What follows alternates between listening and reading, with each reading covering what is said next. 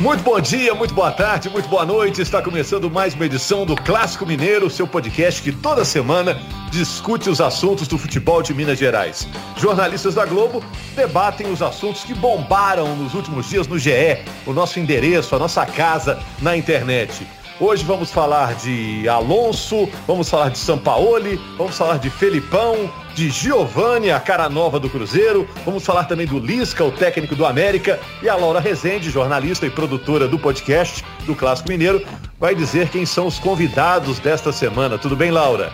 Ei, Rogério, tudo bem? Já é clichê nosso aqui, bom dia, boa tarde, boa noite. Hoje a gente tem a honra de ter um setorista de Cruzeiro e um outro que é ex-setorista do Atlético, que também cobriu o Atlético há muito tempo. Estamos muito bem representados para falar dos times de Minas, né? Boa tarde para todo mundo.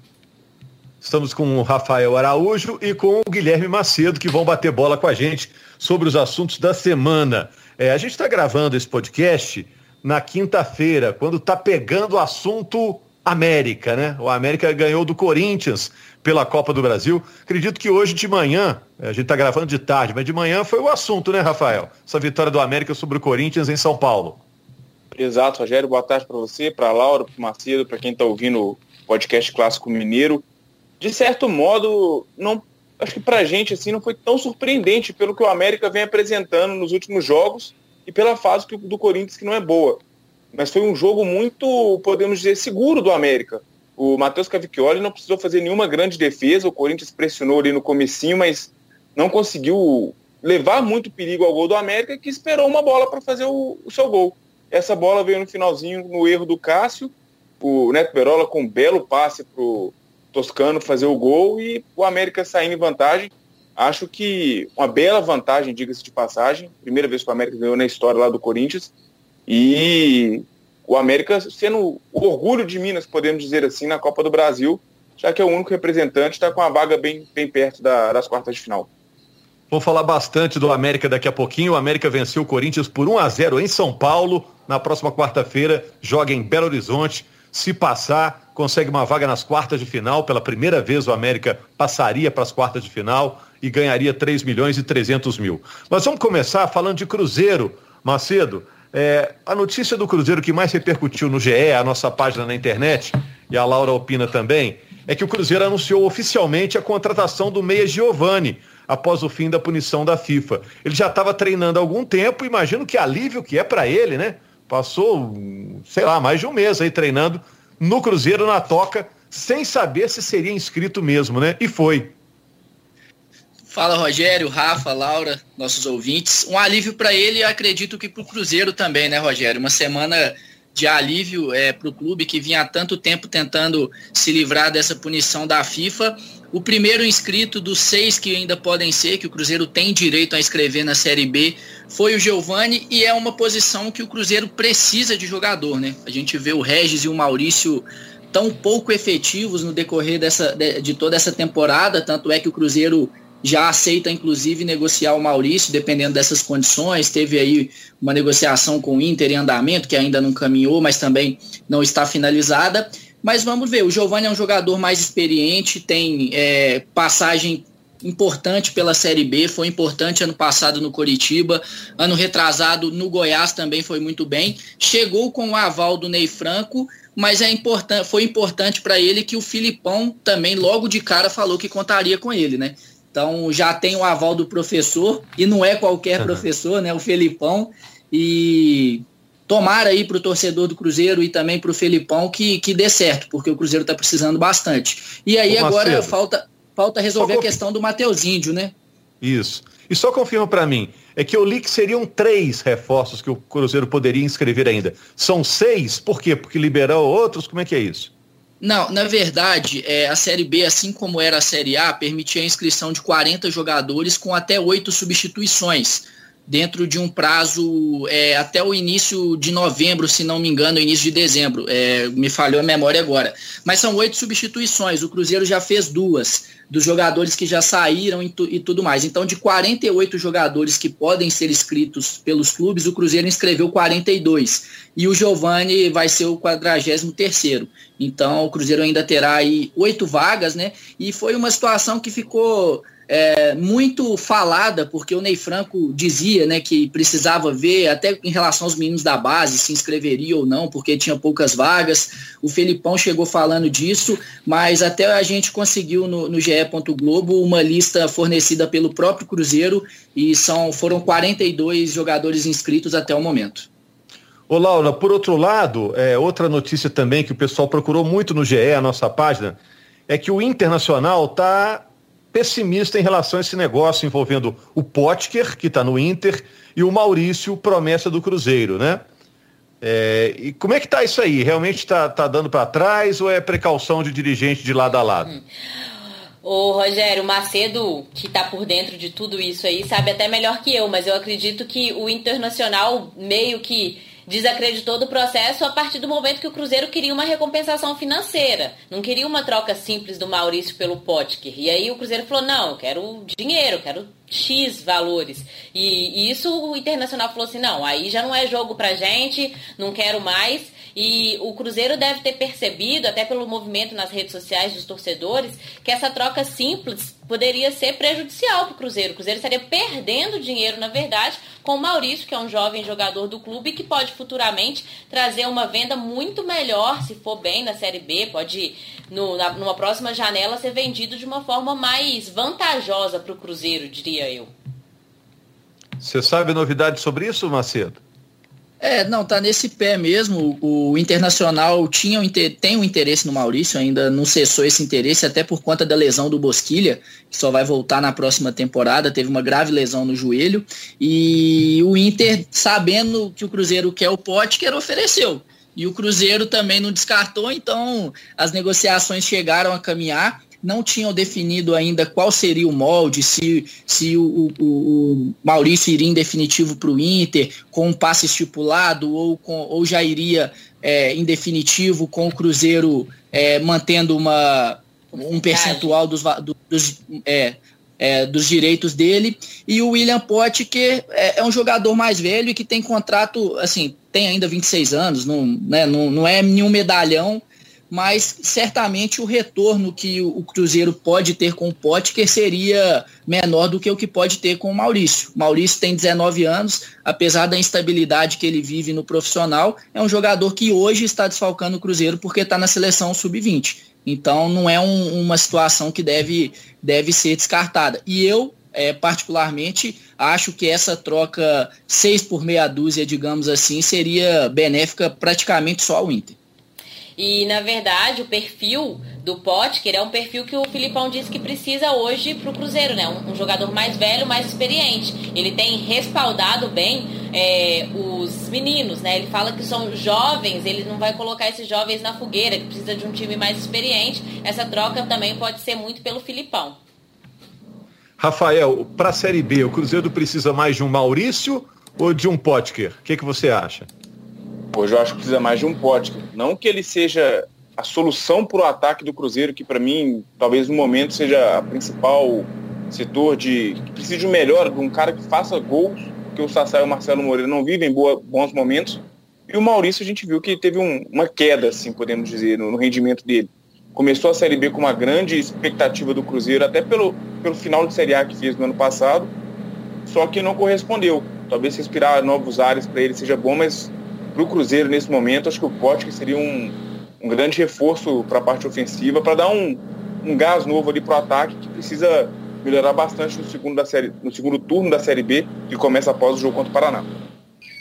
É, o Felipão falou algo até mais ou menos parecido, porque o pessoal está cobrando, tem que escalar os meninos, tem que escalar o Zé Eduardo, o garoto lá que jogou no Vila, jogou no América de Natal e voltou para o Cruzeiro.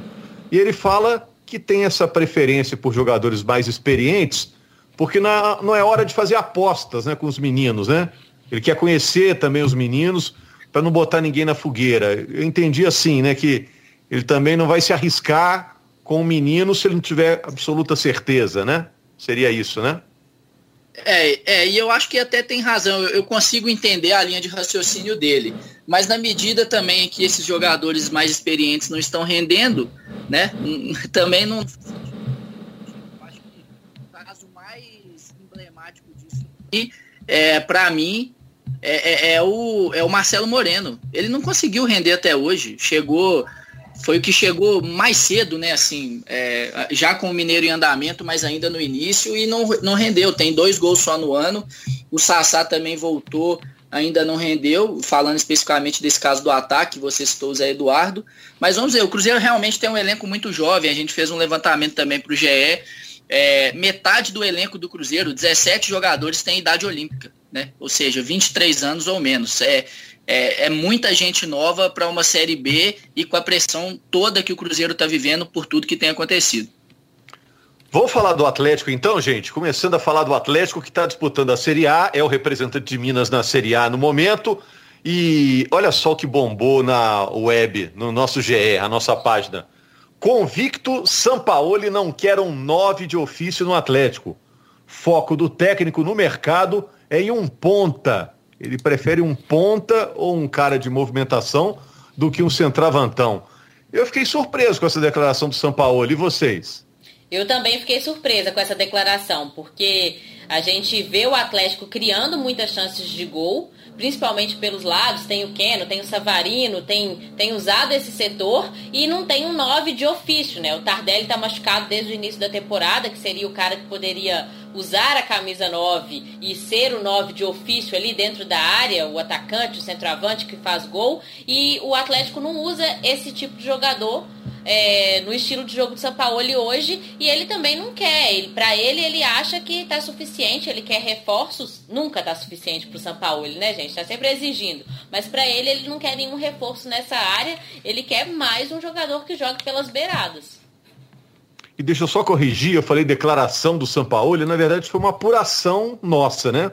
A gente procurou informações e ele estaria propenso a querer um jogador de movimentação e não aquele centroavante que a gente conhece. Se for assim, ele tem até características já no elenco, né, o Rafael? Já tem Sacha, já tem Marrone, né? Será que precisa trazer outro com essa característica? Exato. Bom, acho que talvez seja um consenso de grande parte da torcida, até da imprensa, que o Atlético está devendo nessa questão de finalizações. E um camisa 9, um centroavante, podemos dizer, nato, que faça gols, poderia resolver isso. Mas tem uma questão nessa, na pandemia que a gente não tem ido aos treinos, a gente não acompanha o dia a dia do trabalho, como tem acontecido. E isso poderia mudar um pouco o nosso estilo de pensar, até o que, que a gente passaria para o torcedor. Mas vendo os jogos, de fato, um centroavante, como a gente falou do Cruzeiro também, que precisa de, de um homem que marque mais gols, principalmente depois do jogo contra o esporte, a gente vê que o Atlético precisa desse atacante, dessa referência na frente, porque a bola está chegando nos atacantes. O time está criando as oportunidades só não está conseguindo completar para o gol. Outro dia teve uma reportagem no jornal, um levantamento sobre chances claras que foram perdidas, possibilidades maior da bola entrar ou não entrar. E, e se o Atlético tivesse concretizado todas as grandes chances que tivesse, que teve, né, estaria hoje na liderança. Mas essa história de que o Atlético procura, procura, vai durar um tempo ainda, né, é, Guilherme? Pois é, Rogério, e até dando um pitaco aí sobre essa, essa questão de centroavante, o estilo de jogo que gosta o Sampaoli também, é difícil de achar um jogador que se encaixe nela, né? É, porque se a gente fala de nove de ofício, quem você pensa hoje no futebol sul-americano mesmo, que tenha esse poder de finalização, mas que também consiga encaixar no estilo de jogo do Sampaoli, de intensidade, de movimentação. É, e nessa reportagem diz, inclusive, que foram oferecidos nomes ao São Paulo. Ó, tem o fulano, tem o Beltrano, tem o Cicrano, centroavantes. E, e todos eles eh, eh, não agradaram ao, ao São Paulo. É, tem, ele tem um estilo muito próprio de jogo, né, Rogério? E eu até, assim, a gente fica vendo o Sampaoli, é, a gente teve, até foi uma reportagem é, do GE dessa, dessa quinta-feira, lembrando do, do Sampaoli pedindo Cueva lá no Santos, o Santos desembolsou uma grana é, teve problema até com, de dívida por conta do Cueva, ele não usou o Cueva, e agora a gente vê, é, falando sobre os pontas, ele tem muitos jogadores, o Marquinhos está sendo pouco usado, está praticamente esquecido, digamos assim. Chegou o Zaratio, né? Tem, tem aí o Keno, o Savarino. Na frente lá mesmo, ele, ele pediu o Marrone, ele pediu o Sacha. Então, assim, a diretoria do Atlético tem dado o que ele tem pedido lá na frente. Agora, é, se ele não quer centroavante, se ele quer mais jogadores com as características parecidas dos que dos que já estão aí, é, é complicado também de entender a cabeça do argentino. É, acho que a diretoria do Atlético tem se esforçado para atender aos pedidos do Sampaoli. O Atlético agora pega o Palmeiras, será na segunda-feira, um dos jogos mais difíceis, vamos dizer, para o Atlético no campeonato, já que o jogo é em São Paulo. Também no GE, Laura, tivemos muitos cliques com a matéria com o xerife Alonso, né? O Alonso estava numa, numa loja do Atlético, né? Viu lá um torcedor muito simples, quebrar um cofrinho, contar as moedinhas para tentar comprar uma camisa do Vitor e o Alonso tomou a frente, pagou a camisa lá para o torcedor. O Alonso é um cara que conquistou o torcedor do Atlético é, pelo futebol em campo e essas atitudes só reforçam o laço dele com a torcida atleticana, né, Laura? Com certeza, e conquistou sem risadinha, né? No início todo mundo é. olhava e falava, que cara fechada, que, que cara, assim, fechado mesmo, sério, né? Dá, assusta os atacantes e acabou dando uma aula de empatia com o próximo nessa loja do Atlético, em que ele viu um torcedor, como você disse, juntando as moedinhas ali para pagar uma camisa. Ele falou: Não, tá pago essa camisa. E legal, assim, eu achei bacana por parte dele, não é o perfil do Alonso, mas ele também não divulgou, não divulgou isso, não se ficou vangloriando isso. de ter feito uma atitude que super bacana da parte dele, acabou repercutindo na internet, viralizando, porque o dono da loja, o vendedor, acabou contando para alguns amigos ali, e a gente sabe como é a internet, né? Se você manda um áudio para um amigo, você perdeu completamente o controle daquilo, né? E achei super bacana a atitude do Alonso, mostrou que é um cara bom de bola e uma boa pessoa também. Legal, esse cara aí realmente encaixou, né? E ele tá jogando com essa garra, com essa vontade toda tudo isso sem torcida, né? Ele ainda não conhece a torcida do Atlético, né, Rafael? Seria legal acompanhar esse time do Atlético e esses jogadores vibrando junto com a torcida, né? Pegando esse, esse bom ambiente, essa, essa vibe que o Atlético construiu do início do campeonato para cá, né? Exatamente. O, pouco que ele viu foi a Rua de Fogo antes do jogo contra o Grêmio e a saída do, do Atlético também do, do CT no jogo contra o Vasco. E seria muito interessante, porque com certeza seria Mineirão lotado todos os jogos. O Atlético, o torcedor quer ver o, o São Paulo, o, o time do São Paulo jogar, e isso atrairia muita gente. A diretoria do Atlético entendeu que precisa jogar no Mineirão, que o Independência seria pequeno para esse momento que o clube está vivendo, até numa, adaptação ao, à construção da, da próxima arena.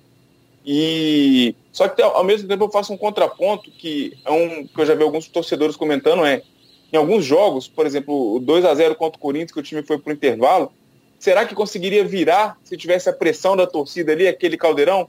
Tem os prós e os contras, mas de fato, alguns nomes como o Júnior Alonso, por exemplo, o próprio Sabarino, que é um cara que pega a bola e parte para cima, o Savinho que estreou, ver ele com, com a, ver esses caras com a, com a torcida jogando junto ali ia ser bem interessante. Vamos falar rapidinho aqui. A gente começou a falar lá no início do podcast sobre o América, né? O América venceu o Corinthians. Só para falar um rapidinho do Lisca, né, Laura? Que o Lisca está sendo cobiçado por clubes da Série A. A última aí seria uma proposta do Botafogo, também do Coritiba, mas ele quer seguir no América. Mostra um pouco da convicção dele de que o América vai subir. Você acha que é isso, não? Ele tem certeza que o América vai cumprir o objetivo dele, por isso ele fica? Ele disse que tem muito campeonato ainda pela frente numa coletiva recente dele, que não vai cravar nada, ele tá com os pés no chão ali também. Mas eu acredito que essas sondagens de grandes clubes ao Lisca é pelo bom trabalho que ele tem feito no América. O América, hoje vice-líder da Série B, mostra durante toda a temporada uma consistência no futebol. Não é à toa que chegou à fase decisiva do Campeonato Mineiro, é, tá numa. É, teve um resultado muito bom na Copa do Brasil e está aí brigando por uma liderança na Série B. E ele recentemente deu uma entrevista no Seleção Sport TV essa semana, acho que você também até acompanhou, todo mundo acompanhou. Ele disse e revelou que teve propostas do futebol é, internacional da Série B e da Série A. E ele compactuou ali que tem um pacto com os jogadores ali do América que eles vão subir juntos, né? É, me chama atenção, isso vem desde o ano passado, Rafael, Macedo, você que está nos ouvindo, essa vibração do América a cada vitória no vestiário, né? Tem um clima diferente assim no vestiário do América a cada vitória. É, pode parecer bobagem, né? Eles sempre fazem uma, uma festinha, depois o pessoal posta nas redes sociais, mas mostra que o grupo tá, tá legal, né? Tá num ambiente muito bom, né? É, e isso é muito do grupo, Rogério, mesmo, porque a gente teve treinadores aí com perfis muito diferentes, né? Ano passado, naquela arrancada, nos bons resultados, o treinador era o Felipe Conceição, um cara muito calmo, de fala tranquila, de até não, não gritar tanto na beira do gramado. Já o Lisca é agitado e gosta também, e tá junto com a galera na, nas comemorações e agita todo mundo. Então a gente vê que é uma situação do grupo. E, e em 2017 eu era setorista do América, naquela arrancada que terminou com, a, com acesso né, à Série A é, com o Anderson Moreira no comando, aquele elenco também era tão unido quanto esse, ou esse talvez ainda seja mais do que era. Então é, é, é uma coisa legal assim de passar para o torcedor, porque naquela época, inclusive, quem liderava o vestiário é, é, é, eram Juninho e Messias, que hoje estão aí também, além do Rafael Lima, zagueiro que passou pela Chapecoense, capitão daquele time. E falando um pouco também sobre o Lisca, eu acho que tem muito a ver com uma situação que ele tem presenciado. Assim, é, treinadores que têm aberto mão de trabalhos consolidados para ir para outros clubes não têm se dado tão bem. E a gente não precisa ir longe para falar. Ano passado, o Rogério Senna abriu mão lá do Fortaleza para vir para o Cruzeiro, teve problemas aqui.